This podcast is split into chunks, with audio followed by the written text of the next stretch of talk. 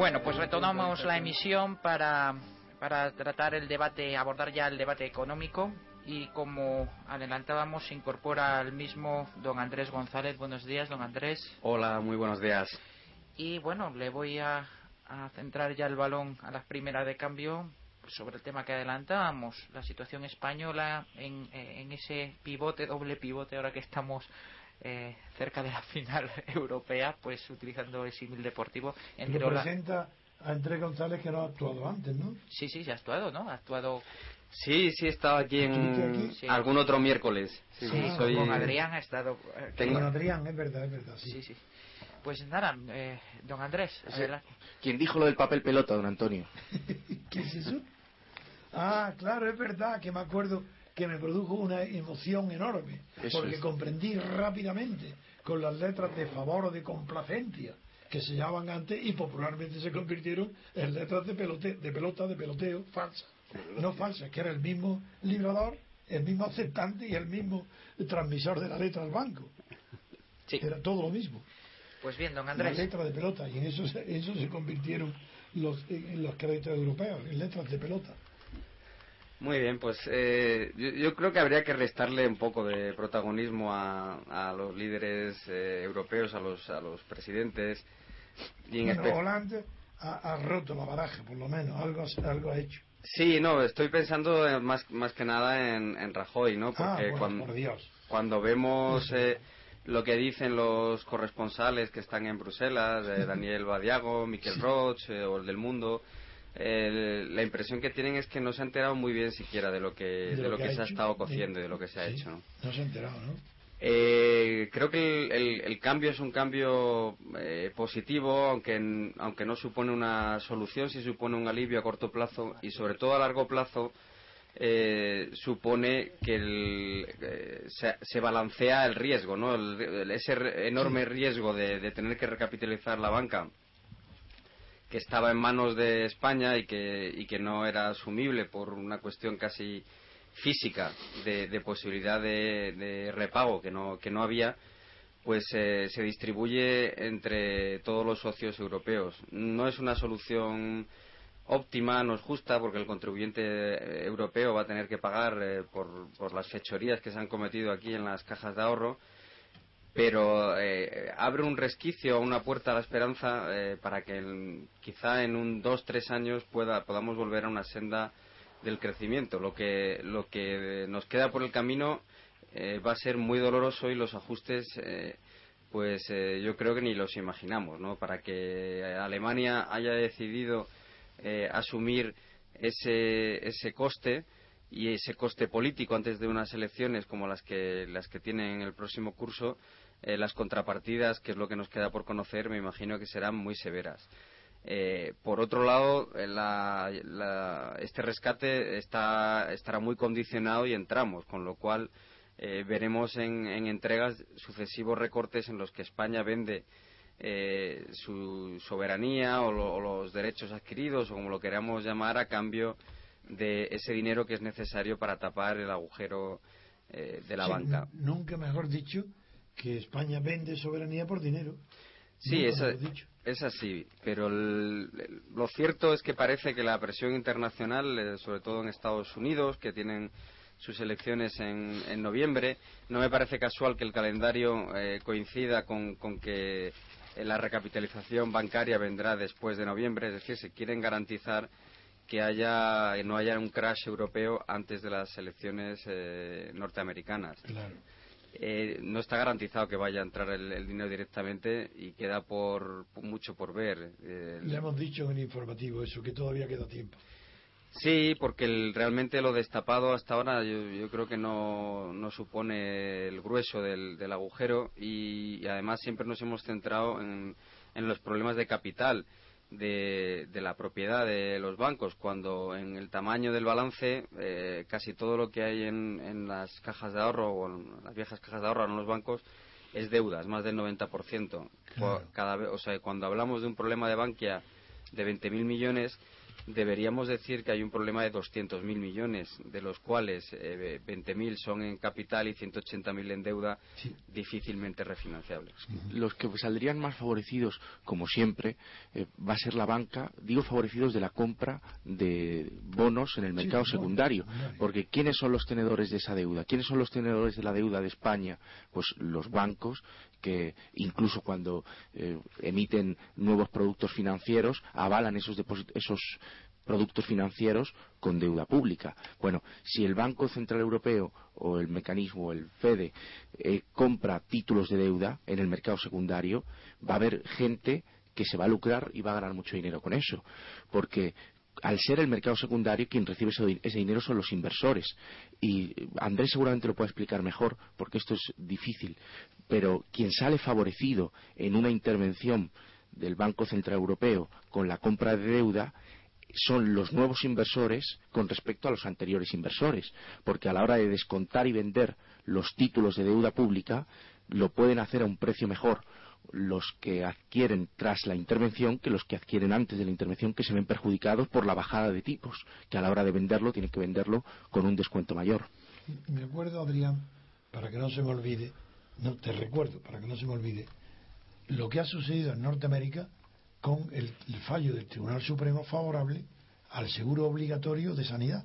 Que eso afecta a 30 millones de, americanos que no tienen seguro y que, y que los liberales, claro, y el Partido Republicano está exacerbado, haciendo una campaña ahora dogmática de que, de, que se pueda obligar a un ciudadano a que suscriba obligatoriamente un contrato.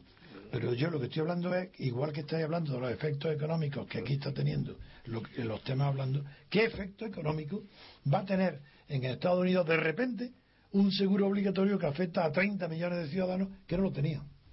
las compañías de seguro pero ¿qué, lobby podría haber garantizado jamás una ley tan extraordinariamente importante para el sector de seguros? Claro, claro. Sobre esto del aseguramiento y de, del Obamacare, me interesaba mucho también la opinión de, de don Dalmacio, que, conoce bien las instituciones norteamericanas y qué supone esto para respecto a, la idiosincrasia propia del pueblo norteamericano, digo, eh, a las libertades eh, individuales que consagra la Constitución norteamericana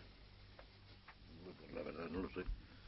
Yo creo que va contra los principios de Norteamérica, la libertad de, empresa, libertad. Eh, ¿Por qué? Es que, vamos a ver, la seguridad social, ¿por qué hay que afiliarse obligatoriamente si, uno no quiere tener seguridad social? Una cosa que se le convenza. Ese es el argumento de los republicanos. Claro, pero, pero es que mira, es que es igual que el cinturón de seguridad en el coche. ¿A quién molesta el llevar o no el cinturón de seguridad en el coche? No molesta a nadie. Salvo que vaya atrás. Ni perjudica a nadie. Bueno, pero y al propio conductor le puede beneficiar. Pero si quiere ir, si, si eso se ha puesto por No, porque puede ser un peligro para los demás. No, no es peligro para los demás. Pues digo que puede ser, ¿no? No, no, que va. Al revés, si te caes con los cinturones, como ha ocurrido por un precipicio a un río, te ahogas. Pero no, no es eso. Es que eso a quien beneficia a las compañías de seguros. Sí, yo lo sé, en el mundo entero, yo lo sé. Pero, y entonces que se ponga obligatorio que se diga, mire usted, si usted tiene un accidente y usted no lleva el, cinturón... No le pagan.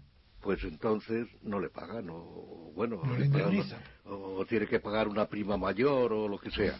Pagar su médico, pagar... Claro, lo que sea. Eh, pero ¿Por qué tiene que llevarlo? Porque es que se ponen aquí una serie de obligaciones y tener un seguro, pues eh, no, no, no, hay, ninguna razón.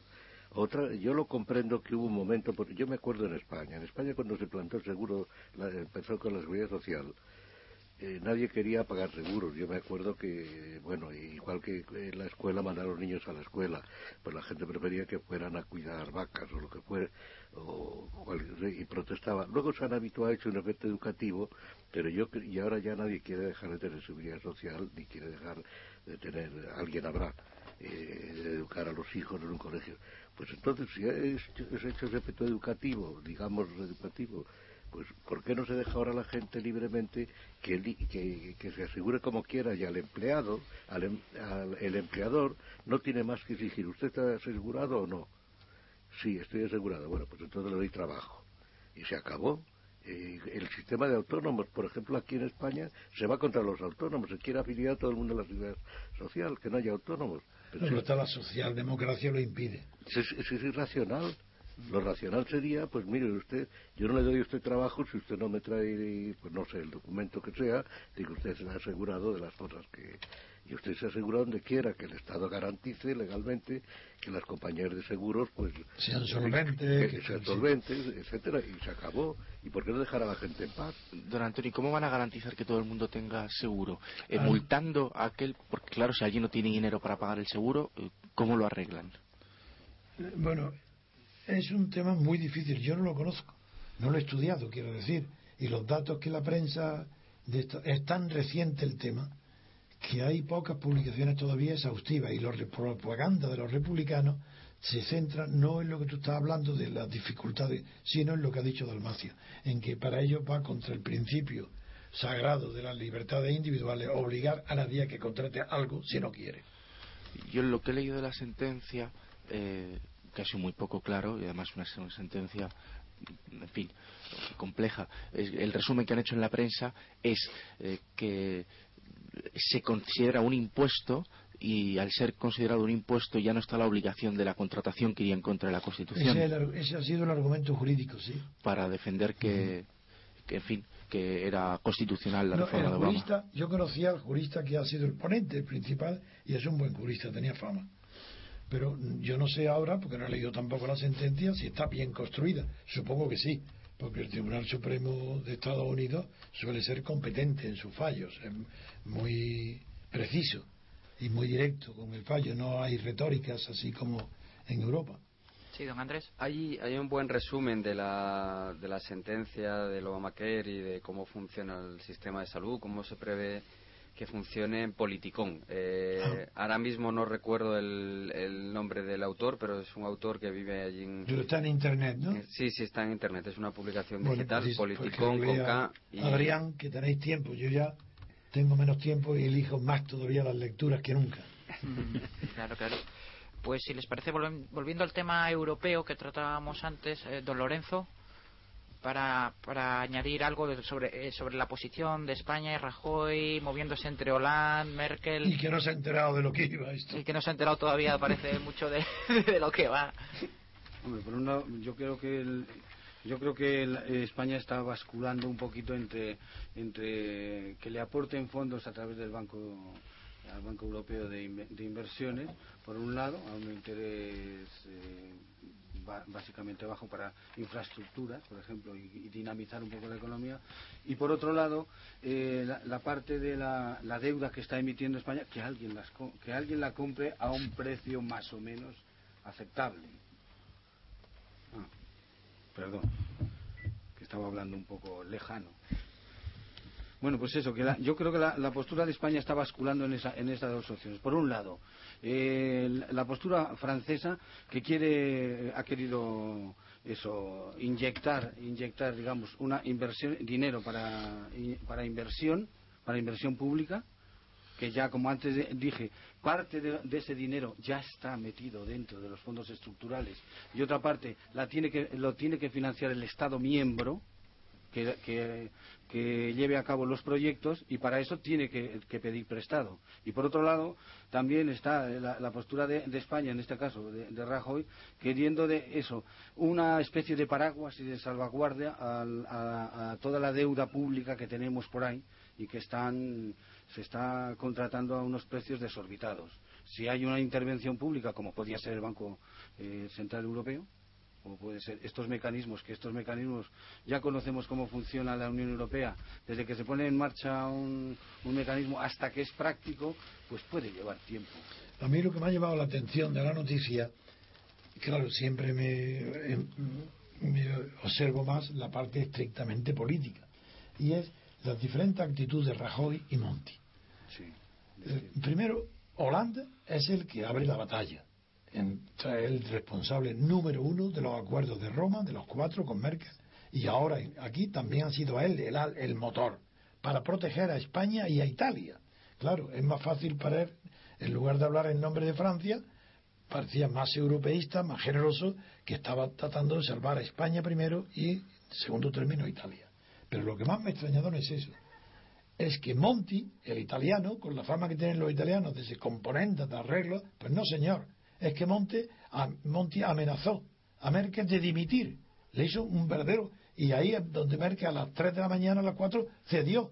Porque Monti dijo: es que dimito si no obtengo esto. Que es lo que estaba beneficiando para España. La recapitalización de la banca sin obligar a los estados. Sin que los estados tuvieran eh, pasaran a ser condición de deuda pública. Pero bueno, la recapitalización de, la banca eh, ahora aquí en España precisamente da la casualidad, bueno, casualidad o causalidad, más, bien, que la, la banca, los bancos ahora intervenidos que son propiedad del Estado, como es Bankia, que es al 100%, o, o CaixaNova de la, Caixa Galicia, el Banco de, este de Galicia. Y Banco de Valencia, el Banco de Valencia, Caixa Cataluña están comprando la deuda pública que emite el Estado. Ellos son los que compran. Exactamente. Luego, los bancos españoles se están llenando de deuda pública de, España. Porque fuera está es muy difícil financiarse. ¿Y de, dónde sacan el dinero estos bancos quebrados o semi-quebrados? Pues del Banco Central Europeo. Que, ah, en, las subastas que hicieron. Pero eso era antes. y probablemente a partir de ahora también otra vez. Claro. Pero eso, eso fue antes, sí. Entonces, el, el Estado, España, quiere que inyecten dinero a esos bancos para que a su vez les preste dinero. Es un juego. Es claro. Es lo, que llama el peloteo, que dijo Andrés, y que a mí me deslumbró. No, pero quizás como era, eh, había sido profesor de mercantil y el primer curso que yo di en la Universidad de Granada fue la letra de cambio, y recuerdo que expliqué muy bien, porque me hacía mi gracia las llamar letras de pelota, a las que se llamaban técnicamente letras de complacencia o de favor. Sí, Dalmacio. Sí, a mí lo que me llama la atención de, esto es, eh, yo sinceramente creo que la economía es cada una secundaria.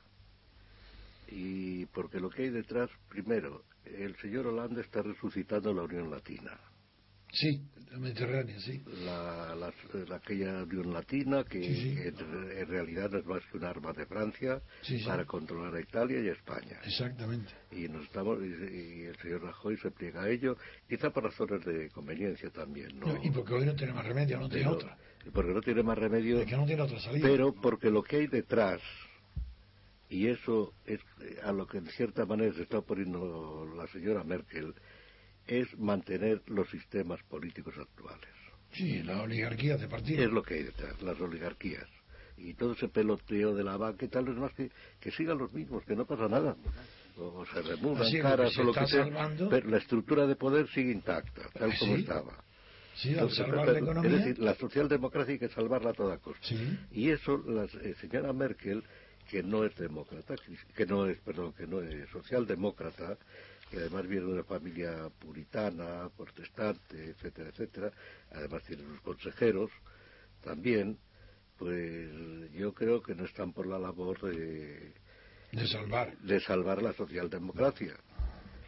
Otra cosa es que haya intereses comunes, etcétera, y tengan que plegarse a ello. Y yo creo que lo que hay en el fondo es una lucha política, es la lucha de, la socialdemocracia por la supervivencia. Es, que ocurre al caer la Unión Soviética, la socialdemocracia se salva porque está en el lado de, digamos, los buenos o los vencedores. Pero, Andrés, y ahora le toca. Le pregunto yo a Andrés que la situación del Reino Unido es peculiar, porque preocupa, uno, en primer lugar, esa tasa Tobin, que por fin parece que sí, que con el 0,1%, ya han calculado lo que va a ingresar, pero claro, en circunstancias que no son las que están hoy. Pero en fin, lo que me no entiendo es por qué el daño sobre la City sería demasiado pequeño comparado con que la libra la libra esterlina se aumentaría muchísimo su, su fuerza ante la debilidad del, del euro. ¿Y por qué hay en Inglaterra ese temor a que fracase el euro? Porque hay temor. Hay temor. Bueno, yo la verdad que veo veo opiniones divididas. Eh. Por un lado, eh, se critica Yo hablo de la opinión política. No hablo de las compañías económicas, no. De las grandes. hablo, eh, la, opinión la política tiene miedo al fracaso del euro, salvo, claro, los desconocidos liberales que están son radicales contra el euro incluso. Desde, desde el Reino Unido pues se triangulan muchísimas de las operaciones Eso es lo que quisiera que eh, financieras internacionales. Eh, un, un, eh, un fallo del euro eh, implicaría pues pérdidas monumentales para muchísimas instituciones y muchísimas empresas. Yo no, no veo quién pu- pudiera quedar eh, libre, de, Libre de de, ser De un salpicado. desastre monetario así. Teniendo en cuenta el peso que tiene en la economía los servicios financieros en el Reino Unido, que eh, al final pues en muchas de las operaciones de Asia, de, Se Europa, Londres, se hacen en allí. City. Sin duda ellos también eh, tendrían problemas, eh, pero vamos, yo no, no me queda nada claro que sean ni defensores eh, del euro ni nada parecido. Más bien eh, lo, lo que amenazan Ah, no, en no, las no. cumbres Eh, ellos- con no, yo- salir incluso de la Unión Europea. No, yo no digo que ser- sean defensores, digo que están preocupados del fracaso del euro, pero no quieren entrar en el euro de ninguna manera. Bueno, es que eh, al igual que el Reino Unido, Alemania o Francia Es que no es lo mismo que el dólar, es, es- otra cuestión. están viéndose ahora mismo en, en serio riesgo de un, Pero de un así como se default. comprende que la preocupación por el dólar, porque es moneda de reserva, el euro no lo es. No, pero las inversiones Voluntariamente habrá, pero las inversiones están hechas en euros. esa y- es la pregunta, que si y podía cifrarlas y decir la importancia que tiene para el Reino Unido. el- no, no, no tengo la cifra exacta, pero desde luego en España eh, estamos hablando del segundo o tercer inversor sin duda. Y, y la deuda en el exterior alcanza el billón de, Sí. de- de euros, ¿no? Es un 100% del Eso PIB. mucho dinero, ¿eh? Con lo cual, pues probablemente el Reino Unido no esté en torno a los 100, 200 mil millones de exposición a España. Si el, el euro se rompiera, España directamente, pues eh, con una devaluación del 50% en la moneda, sería insolvente en la mayoría de sus ti- instituciones. Yo creo que esto último es lo que ha movido a Alemania a aceptar esta solución. Sí, eh, el por- compromiso. Porque se trata de poder rescatar eh, algo de lo que han prestado, de, de mantener con vida Sí. a la economía, aunque sea de una manera escuálida y, y- y- y pobre, eh, pero, pero que permita que, se- que siga habiendo alguna capacidad o esperanza de, de repago, porque si no estaríamos hablando de que tendrían que anotarse unas pérdidas monumentales. Yo creo que la influencia política que Merkel eh, ha aceptado esta cumbre y lo que le ha propuesto Monti a cambio de, la influ- de tener mayor influencia política en las decisiones y que el, el Banco Central Europeo, en donde Sea el ella cree que va a tener, supervisor. sea el supervisor y eh, ella cree que va a poder arreglar lo que nosotros no somos capaces, que tiene más competencia. No, Por- es, no ha sido. por- La, la prensa alemana está diciendo que está siendo un fracaso en las negociaciones de Merkel, pero Lo que está claro es que Merkel sí que ha impuesto como condición que no hay eurobonos. diciendo, no, antes, la primera, en el rescate, antes todavía, diciendo que, que sí, que de acuerdo, sí y solo sí hay supervisión de Bruselas. Es que yo creo. Eso es lo principal. Es que yo creo, eh, a ver si, si estoy en lo cierto, eh, voy a decir una cosa, que aquí lo que está ocurriendo es que quien se está defendiendo es Alemania o la señora Merkel de la socialdemocracia europea. Yo no lo veo, pero si tú me lo explicas, me convencerás como tantas veces. ¿Eh? Que yo no lo veo. pero si tú por- me lo explicas, porque, quizás... sí, porque está acosada por los desastres de los países, porque Francia no está nada bien tampoco. Pero es que la- tu conciencia y la mía de la socialdemocracia común a derecha, esa no, la- no existe en Europa, ¿eh? Existe, eh, o existe más en España hoy, por la falsedad de los dos partidos, Sí, que en sí, Europa. Sí, sí, no, pero si digo la socialdemocracia para etiquetar. Ah, para saber de qué hablamos. Se está defendiendo, si queremos, ahora por lo que he dicho antes, de la Unión Latina. Ya, eso sí, eso es más fácil. Vamos, no es eso exactamente, No, pero, pero quiere decir que la actitud de, de Alemania a mí me está pareciendo cada vez más en contra de lo que se dice, que la agresividad y tal, al revés, es una actitud defensiva de conservar pues lo que lo que hay por lo menos eh, sin demasiados desastres Yo creo que eso porque no es que, está- que están calculando a medio y a largo plazo mientras que los demás están calculando al plazo inmediato a las elecciones Yo a creo tal que y lo que tú dices puede ser sostenido por muchos economistas, ¿eh? Porque yo, más o menos, esa opinión, eso la he oído ya varias veces. Sí. que, que- sí, que, que Alemania y la señora Merkel que no tienen que no tienen otra salida que defenderse contra la presión y el abuso de los países latinos. exacto Eso, eso lo he leído en muchas economías, Ah, pues. economías de prestigio. Pues, pues, Así que puede estar pues a tranquilo. mí se me ha ocurrido también ahora Bueno, yo quería, yo que yo quería también aportaros un Pues pequeño, un pequeño dato. A ver, la operación esta de rescate de España eh, a quien más, a quien más, en realidad el objetivo es salvar a la banca internacional. ¿Vale? Según datos, por ejemplo, del banco eh, este, el suizo, el de, internacional de, negocios, eh, el rescate a España dice la banca la banca extranjera está en 1,2 billones de euros, de los cuales de los cuales según Carlos Segovia, Carlos Sánchez, perdón, del Confidencial, eh, dice que Estados Unidos tiene 300.000 millones de euros y Inglaterra 200.000. Es decir, el 40% del riesgo de la exposición de España la tienen ellos. Por eso, enlazando con lo que con lo que decía el participante en el debate, el nuevo Andrés, Andrés. Eh, tiene tanta importancia la City de Inglaterra de que no de que no de que no caiga el euro. Esa es una buena explicación y te la agradezco Lorenzo. Vale y, hay, después aquí hay dos eh, dos cosas aunque sean un poco anecdóticas. El Paul Krugman Dicen que se ha enfadado muchísimo por, por, llegar a una pequeña solución en Europa. Que él quiere ver destrozado el. Hombre, es que si no, no se cumplen sus previsiones. y, por otro, y por otro lado. Este, el Nobel. Otro, otro cito, cito dos economistas así de los calificados como progres, entre comillas. Joseph Stiglitz eh, que también dice que... Ese me gusta más. Ese, bueno, pues, dice, él dice que se ha magnificado demasiado la crisis, esta crisis bancaria. Bueno, eh, pero, que, pero que dice que sería menos, para él dice sería menos traumático que, saliera, caiga le parece que saliera, que saliera eh, Alemania del euro que el resto. No, la inversa. Para que vean... ¿Menos traumático para quién? Para, para Europa. Sí, sí, Menos traumático, sí pero, pero implica la caída de claro, la caída de, no la caída de Europa la caída de los países. la banca alemana por otro lado la banca alemana no quiere no quiere para nada saber de lo que dicen muchos economistas austríacos el Balinit que la llaman. Sí, el, aumentos de capital el aumento de capital a base de los acreedores. Es decir si los acreedores los que hicieron acciones exactamente las acciones la conversión. exacto. Del obligacionista en accionista la obligación en accionista dice puesto que invirtieron ahí dice pues eh, fue un riesgo suyo que aguanten, que apechuguen. Que apechuguen, exactamente, que apechuguen con eso. Exacto. Pero más responsabilidad del acreedor la mayor parte De, la mayor parte de esos acreedores de Bankia y demás son alemanes.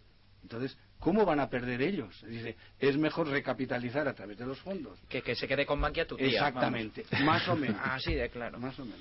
Puede ser, sí, también. No, eh, hay un dato que seguramente conocéis y que yo quería preguntarle otra cosa que empresas, concretamente me consta, empresas eh, alemanas de automóviles, es que no venden un automóvil en España porque no les dan crédito. Exacto, exacto, exacto. Y entonces no le dan crédito al comprador. Al comprador, al comprador. Y entonces no venden un coche. Es más, están pensando, me consta, algunas, y que eso sería un desastre, en una eventual retirada. No, no, es que ellos, saben que en España no tienen más remedio. Yo tengo Perdón, don Antonio, termino el argumento. No, yo lo quería decir que no. El, esto, la salida, la salida del euro de España sería catastrófico, no para nosotros solamente, sino para ellos, los alemanes, dice, porque es que da la casualidad de que los bienes alemanes en España tienen lo que se llama en economía un carácter superior todo el mundo, si tiene dinero, prefiere comprarse un BMW Lógico. que no un SEAT. Y prefiere comprarse una lavadora AEG o Miele antes que una Fagor. Un prestigio en el mercado. Exactamente. luego, luego, luego, si tuviéramos nosotros autonomía, que hubiera eso, lo que, lo que dice don Dalmacio, vamos, las exportaciones se tenían que comer con patatas fritas los Mercedes y, la, y los BMWs. Luego, ellos son los más preocupados por eso. Por eso, como decían antiguamente, si tienes una, ¿cómo era el dicho ese? Si tienes una libra de deuda, eres un desgraciado. Ah, si tienes 100, dice, el problema, es, del acreedor. Yo quería hacer una pregunta. Y el chiste judío, lo todos. Ah, sí, lo, contó usted una vez. Cuente, cuéntelo. Cuéntelo porque yo no, Una maravilla. Un, judío que debe dinero eh, importante, bien, y no duerme, preocupado porque le vence y tiene que pagar y su mujer dando vueltas con los encendidas, ya no puede más, hasta que de repente está, coge el teléfono y llama por teléfono. Y, y, dice, oye, que no te puedo pagar. Y cuelga. Y dice, ¿y pero por qué, qué, por qué ahora puede dormir? Y dice, porque el que no duerme ahora es el otro. claro, claro. Don, Andrés. Yo, quería ah, tiene, su, cinismo, que nosotros los españoles llegamos. Eh, ah, pues ahora los que tenéis que estar preocupados sois vosotros, no nosotros, que hemos hecho las cosas mal, porque encima no vais a cobrar, hombre. Es con, pero es, que es con eso con lo que está jugando el gobierno español. Pero si lo ha llegado a decir expresamente el de Quintos, pues si lo ha dicho en los titulares de prensa, quien tiene que estar preocupados son ellos. Claro. Eso ha hecho el chiste del, del judío. Literalmente de Quintos lo ha copiado. Qué patoso. Hombre, por Dios. Yo quería hacer una pregunta. Todo esto, estas inyecciones de dinero y demás, ¿no están provocando algo de lo que yo creo que casi no se habla y a mí me parece que es obvio? Están provocando una depreciación del euro. Bueno, hombre, claro que está y una, depreciación cada vez más brutal. Ahora está en 1,30 creo. ¿no? Y eso perjudica a quien tenga dinero, que son los Bueno, se mantiene a lo mejor en 1,30 porque el dinero eh, que le dan valor... No, el 1,27, 28 está ya. No, ya ha bajado del 1,30 Que la gente que tiene ahorros en euros yo no sé, creo que está perdiendo mucho No, que está perdiendo el valor frente al dólar. y que va a perder mucho más. Y ante la libra, está perdiendo. Lo que pasa es que en esta... Creo yo, no sé. Hay una, en esta carrera alocada el euro es uno más, porque realmente lo que se ha hecho desde la, desde la Reserva Federal en Estados Unidos o el Banco de Inglaterra es lo mismo. O sea, que en, en términos comparativos... O sea, en plata, que se está arruinando las clases medias. Sí, cuando uno ve la cotización del oro, por ejemplo, pues eh, nos damos cuenta de que la moneda vale menos. Nos está repartiendo. Eh, ¿Cómo está hoy con relación al franco suizo? Que yo siempre veo a ver cómo está ahí. Lorenzo Alonso ahora no lo mira, que tiene el ordenador. Lo tiene el ordenador. El... Pues mira a ver cómo está con relación al franco. también, no sé, Andrés, eh, como exportan la inflación, es decir, como todo el mundo tiene moneda americana, como todo el mundo tiene dólares, se resienten menos ellos de una bajada de tipos de interés. Es decir, que haya un incremento de la oferta monetaria en, Estados Unidos no les afecta tanto como afecta a lo mejor en Europa, que nosotros no exportamos, no exportamos tanto la moneda como Estados Unidos. Claro, el, euro está en un número de transacciones mucho menor, ¿no? Me parece que era en torno al 20% de las transacciones hacia... Sí, una cuarta parte se calculaba. y, claro, el, dólar mantiene este privilegio del, señor Eage, ¿no? la situación, la verdad, es que está llegando a ya sus límites, porque llevamos cuatro años de inyecciones monetarias para tratar de tapar todo, todos los excesos del pasado con escaso éxito. Y además cuando pensamos en el quantitative easing, cuando se inyectó dinero a mansalva, el famoso helicóptero de Bernanke, lo que lo que se produjo fue directamente una subida de precios de las materias primas, incluso del petróleo, que, que bueno eh, coincidió en el tiempo con las revueltas de la primavera árabe. Porque claro, esta población que está al límite de, de, su situación para poder comer, si dobla el precio del trigo, del maíz, del arroz, directamente pasa a estar en una situación de hambre y no tiene nada que, perder. vemos que la economía no acaba de arrancar y toda esta monetización que va a hacer Europa, porque seamos sinceros, los fondos para recapitalizar eh, la banca española, los, bonos italianos no, están captados. Probablemente haya que sacarlos de, directamente del balance del Banco Central Europeo van a generar problemas en otras partes del mercado. Y, tu tesis al final que es, en tus artículos, que eso mm, está minando, va a minar el, el medio plazo y el largo plazo. Sí, estamos viviendo para salvar el corto plazo y mientras tanto lo que eh, se destruye es el tejido productivo y, y, la capacidad de ahorro de los jóvenes y de incorporación al mercado de trabajo. El paro juvenil es un drama no solo en España, donde ya alcanza unas codas que son difícilmente imaginables, pero es que en el resto de Europa y en Estados Unidos eh, tampoco tira el, empleo juvenil, con lo cual difícilmente va a haber ahorro, venta de activos inmobiliarios, cotización a los fondos de pensiones. La gente está muy contenta porque quien tiene hipoteca porque paga poco, pero el dinero barato al final sale caro y estos años eh, pues nos van a costar mucho. Ya hemos visto que Japón lleva casi veintitantos años perdidos y ahí tienen superávit comercial. Y a propósito de esto, Andrés, yo quería hacerte otra pregunta. Todos sabemos, o al menos está muy, muy popularizado, que la crisis de Japón, se, nosotros estamos repitiendo los mismos errores que ellos. Eso es lo que se dice. Pero el otro día me quedé yo muy sorprendido oyendo a un ministro de la no sé si era de alemán, no, no creo que era holandés, donde dijo que por qué no, por qué no se quería afrontar esta crisis como hizo Dinamarca, que tuvo la misma crisis y salió triunfante de ella. Y yo no había oído nunca, eh, hablé, yo había conocido el ejemplo de Suecia, pero no había estudiado ni había leído nada sobre Dinamarca. ¿Es que puede ser ejemplo Dinamarca de algo en época reciente? Desconozco el caso danés, conozco el, conozco el sueco con subida de tipos de interés, eh, banco malo rápidamente. El sueco y el japonés, pero no sabía del danés. Y este dijo que había salido de la crisis Dinamarca. Es que llama la atención que sin ahorro, que no lo hay porque la capacidad de ahorro de los españoles ahora mismo muy pequeña, los tipos de interés sean tan bajos. Claro, esto, en términos económicos, a medio plazo consiste en ir liquidando el capital que tenemos. El capital que tenemos se liquida a costa de bajar los tipos de interés cuando no hay ahorro que, vaya, eso es, que lo sustente. Que lo sustituyendo, que lo vaya alimentando. Adrián, eh, ¿escuchaste tú al profesor Huerta también la, propuesta que hacía del dinero estéril, del préstamo de dinero esterilizado que decía de inyectar ah, sin que llegara al crédito directamente para acabar con la deuda bancaria y seguidamente instaurando un coeficiente de ah, caja del, 100%, sí, Eso, es su libro, en su libro de crédito eh, eh, bancario. ¿Puedes explicar brevemente en qué consistía esa, esa, esa solución? Uy, me pones una... Voy a intentarlo. Es que... Eh, no, se ha hecho es que me pareció bastante original. Ha terminado esta radio, sale de profesor de economía. Claro, hombre. pues creo que lo, lo, él defiende una etapa transitoria entre la situación actual y la situación en la que haya un coeficiente de caja del 100%.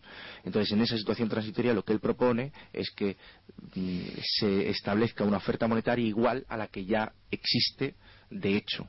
¿Por qué existe de hecho? Porque eh, él dice que la oferta monetaria, cuando hay un coeficiente de, de caja por debajo del 100%, es igual a la cantidad real dividida entre el, entre el coeficiente de caja.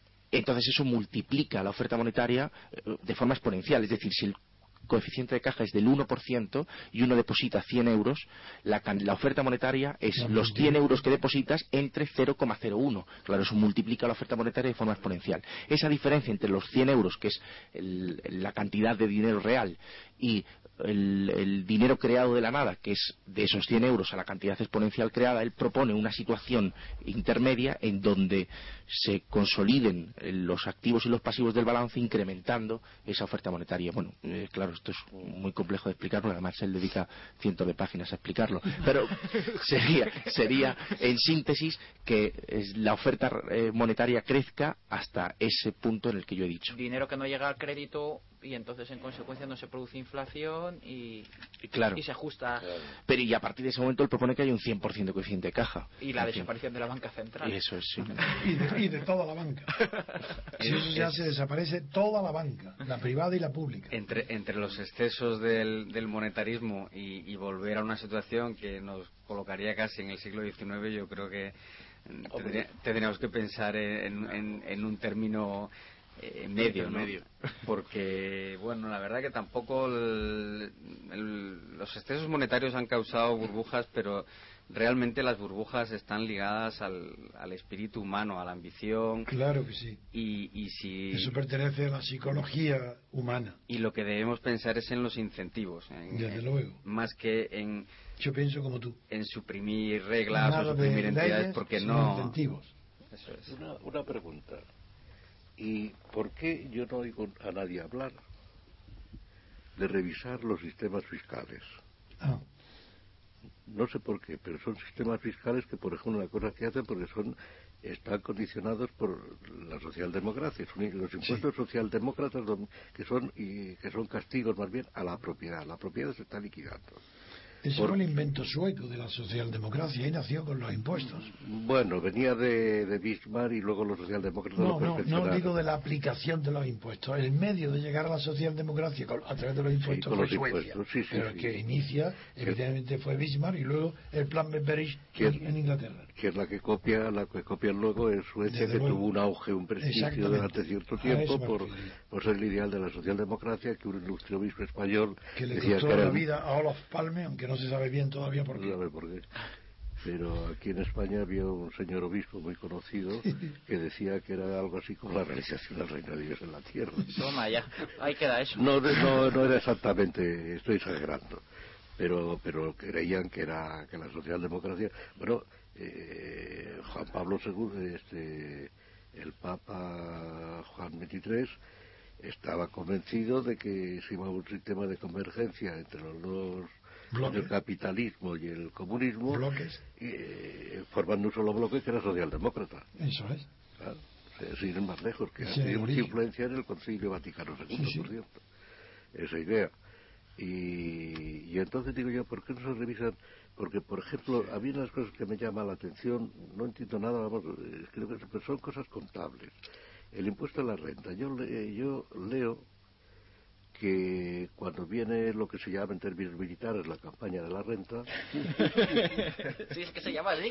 sí, sí, estrategias y todo. El lenguaje militar está muy presente en la economía y en, y en, los políticos. Como la jornada de reflexión. En la, fiscalidad. claro, lo cual no, es, lo cual es, no deja de ser significativo. Bueno, cuando viene la campaña de la renta, pues yo leo que luego, no recuerdo las cifras, no entiendo mucho de eso, pero por ejemplo se recaudan, digamos, 10.000 millones de euros, debe ser más, no lo sé y entonces hay que devolver, alguna vez me parece que devolver más que lo que se ha recaudado. O, la ganancia es muy poquita, o que la diferencia son mil millones de euros, o algo por el estilo, o antes de pesetas. ¿Y por qué todo ese tinglado de papeleos y de cosas? Eh, yo creo que el impuesto a la renta eh, reúne además lo que era el impuesto antiguo, el impuesto de trabajo y todo eso. ¿Por qué no se vuelve la cosa más sencilla y se deja en paz al ahorro? Porque lo que hace ese impuesto es liquidar el ahorro de las clases medias. Las clases altas ya se sabe que no lo pagan. Las bajas se dice que tampoco, aunque repercute en ellas su, su nivel. Pero por qué no se suprime eso y se financia lo que haya que financiar claramente, sin, sin estas o los impuestos de plusvalía tremendos que hay, que son típicamente socialdemócratas, porque eso no se revisa y se deja vivir a la propiedad. La propiedad se está machacando, casi no existe hoy y además se compara, se beneficia a la empresa y contra la propiedad. Es que la extensión, de, la, extensión de la seguridad social eh, opera como un contraincentivo para el trabajo. Claro, claro. claro. Y yo, yo es que eso no entiendo por qué ninguno de los economistas no hablan de una reforma fiscal, que yo creo que, se liberaría ahorro. Sí hablan, pero a algunos no les escuchan. Bueno, seguro que no les escuchan porque además hay, hay tópicos, la gente está habituada, el impuesto de la renta, yo una vez he dicho, como, pero si esto como, es, el más justo que hay, yo no veo que sea injusto por ninguna parte, si lo pagan una parte, que son las clases medias. Bueno, el, impuesto de la renta de momento hoy día ya es un mito, no existe la renta global. Ya, ya. Mira, le contesto una, así, dos cositas así, abuela, abuela pluma. Primero, cuando el Estado recauda mes a mes, se está financiando gratis. con las retenciones que con, con las retenciones que se hacen, el Estado se está financiando gratis, no tiene que pedir a nadie. Día cobra por adelantado. Exactamente, cobra por adelantado, mes a mes. En segundo lugar, el impuesto de la renta hoy día es un mito. No existe ya la renta global, porque antiguamente cuando Fernández, Ordóñez y demás inventaron el impuesto, el nuevo impuesto que conocemos actualmente, funcionaba lo que se llamaba el tipo medio, el tipo marginal y todo, pero ahora ya eso se ha quedado obsoleto. ¿Por qué? Eh, los únicos que tributan así son los, eh, las rentas del trabajo. O sea, se está convirtiendo el 80% de la base imponible del impuesto, según la agencia tributaria, son rentas del trabajo. ¿Por qué donde no hay ocultación? Segundo, dejen que termine el argumento. Segundo, las rentas del capital ya no tributan al tipo medio, tributan a un tipo que dicen ellos al 18 o al 21 me parece que es actualmente. Los incrementos de patrimonio que formaban parte de del impuesto de la renta, es decir, ya tenemos la renta del trabajo, por un lado, las rentas de capital, por otro, los incrementos de patrimonio ya no tributan al tipo medio, es un tipo, al 18, al 19, depende de los años que haya generado la, eh, se haya generado el incremento del patrimonio y demás las actividades eh, las empresariales y económicas. Las, económicas las actividades económicas unos tributan como dicen los franceses al estilo forfait a, tanto alzado. Por tributa, tributación objetiva. Sí, los eh, módulos de toda por, la vida. por módulos. Es decir como ve el impuesto de la renta es simplemente es nominal. Existen digamos cuatro o cinco. ¿Y por qué no se simplifica? Exactamente. Y, se deja en paz a todos los que tenemos que preocuparnos de guardar papeles exacto, y, los bancos que tienen que mandar y las empresas que tienen ¿Y por qué no se, se liquida todo eso? Que sería más sencillo pues que pongan 200.000 impuestos pero sabiendo lo que es. y no que la gente tenga que estar preocupada por ahorrar para pagar el impuesto. es que además ahora van, van ahora y ponen todo eso eh, resulta que el 50% del impuesto de la renta es de las comunidades autónomas, que también pueden poner en cada comunidad autónoma las desgrabaciones o los tipos impositivos que quieran. Es que sigue tenemos, siendo un tenemos ideal, aquí, claro, claro. Lorenzo, que sigue siendo un ideal el income tax. Claro. Ese sigue siendo que haya un solo impuesto sencillo no, es que eso también tiene su truco, digamos, su truco psicológico, lo que llaman la psicología financiera. Un pagar un tributo solo sería como una carga muy grande para, para las personas. Entonces, bifurcando, diciendo, pues hay impuesto de la renta, impuesto de sociedades, llegan los ayuntamientos y el IVA, y llegan los ayuntamientos y dicen, pues yo saco los míos, saco el impuesto de bienes inmuebles, el impuesto de actividades económicas, el impuesto de, de vehículos de tracción mecánica. Al final, hay una maraña de impuestos que la gente no sabe. que la gente es que no sabe. Pero, sería, pero ¿cuál es el esfuerzo Pero un demócrata debe defender la claridad y un impuesto único. Porque es la verdad. Porque tiene que defender al ciudadano. Como, hacen, como no, hacen en Estados Unidos. No al Estado. El impuesto de la renta federal, tiquití. El impuesto estatal de la renta. Illinois tendrá el suyo y California el, suyo. El IVA. El IVA federal. Y después cada estado, Illinois tendrá el suyo o Louisiana tendrá el suyo clarísimos. No, por eso la, asignatura más aburrida de Derecho era Derecho Tributario. Leopoldo Gonzalo, lo digo ahora que no está porque es catedrático de Hacienda. Imagínate mi profesión, la aburrida que es. Vaya, Lorenzo, lo siento. No, había uno que era más aburrido en mi época, que era el administrativo. Sí, el administrativo. Eso era algo horrible, porque no era científico, era horrible. Lo que estudiábamos bajo Franco. Claro que en Francia era otra cosa. Yo cuando llegué a estudiar Derecho Administrativo después de terminar la carrera me quedé asombrado, porque me encontré de repente con algo nuevo que yo no lo conocía, y era el Derecho Administrativo francés, sí, eso era algo serio.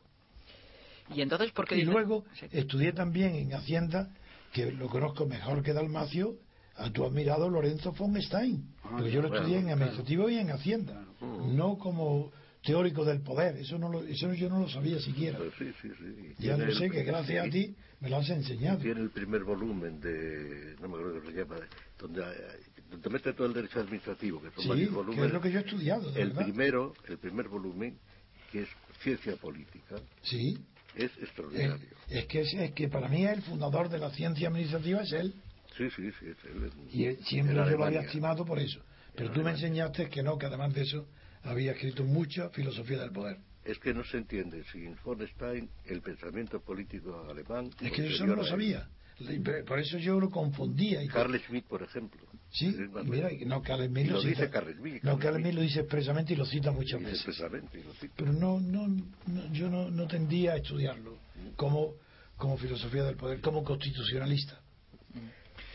Don Andrés, entonces Mm, eh, al final, ah, eh, porque yo es que como no entiendo nada de economía, por preguntar, ¿es, ¿es, verdad esto que ha salido reforzado el euro o no ha salido reforzado el euro? ¿O para quién ha salido reforzado? Aparte de que España haya salvado los trastos de momento, es que yo oigo decir en la tele que ha salido reforzado el euro. Yo cada vez que escucho que algo ha salido reforzado me pasa como con los entrenadores de fútbol, que a los dos días los han echado. Entonces me entra un poco, me entra un poco, me entra un poco el miedo. Pues eh, yo creo que estás en, la perfección no, no, va mal eh, encaminada. esto es como cuando alguien eh, pues vende una casa, ¿no? Vende una casa sobre el que tenía una deuda y estaba acuciado. Pues ha vendido la casa. ¿Es una buena noticia o es una mala noticia? Pues parece una buena noticia, pero claro, depende del precio y las condiciones. no sabemos si lo que vamos a hacer va a poder cubrir las deudas, si va a haber capacidad suficiente, si va a haber suficiente eh, solidaridad entre los eh, distintos estados, porque realmente yo creo que la, la, hay una ficción en cuanto al origen nacional de los problemas. Eh, está tan interrelacionada la, la, banca que hablar de banca española o de hablar de banca alemana es algo que los políticos pues hacen para atribuirse a ellos alguna capacidad de solución que no está en sus manos. Lo que deben, lo que deben hacer es dejar de, de embarrar el terreno y, ir a una limpieza de balances. ¿Esto que hemos hecho puede ir a una limpieza de balances, declaración de pérdidas y vuelta a empezar? Pues puede ser que sí. En ese sentido creo que hay un, un ligero resquicio al optimismo a pesar de nuestros dirigentes.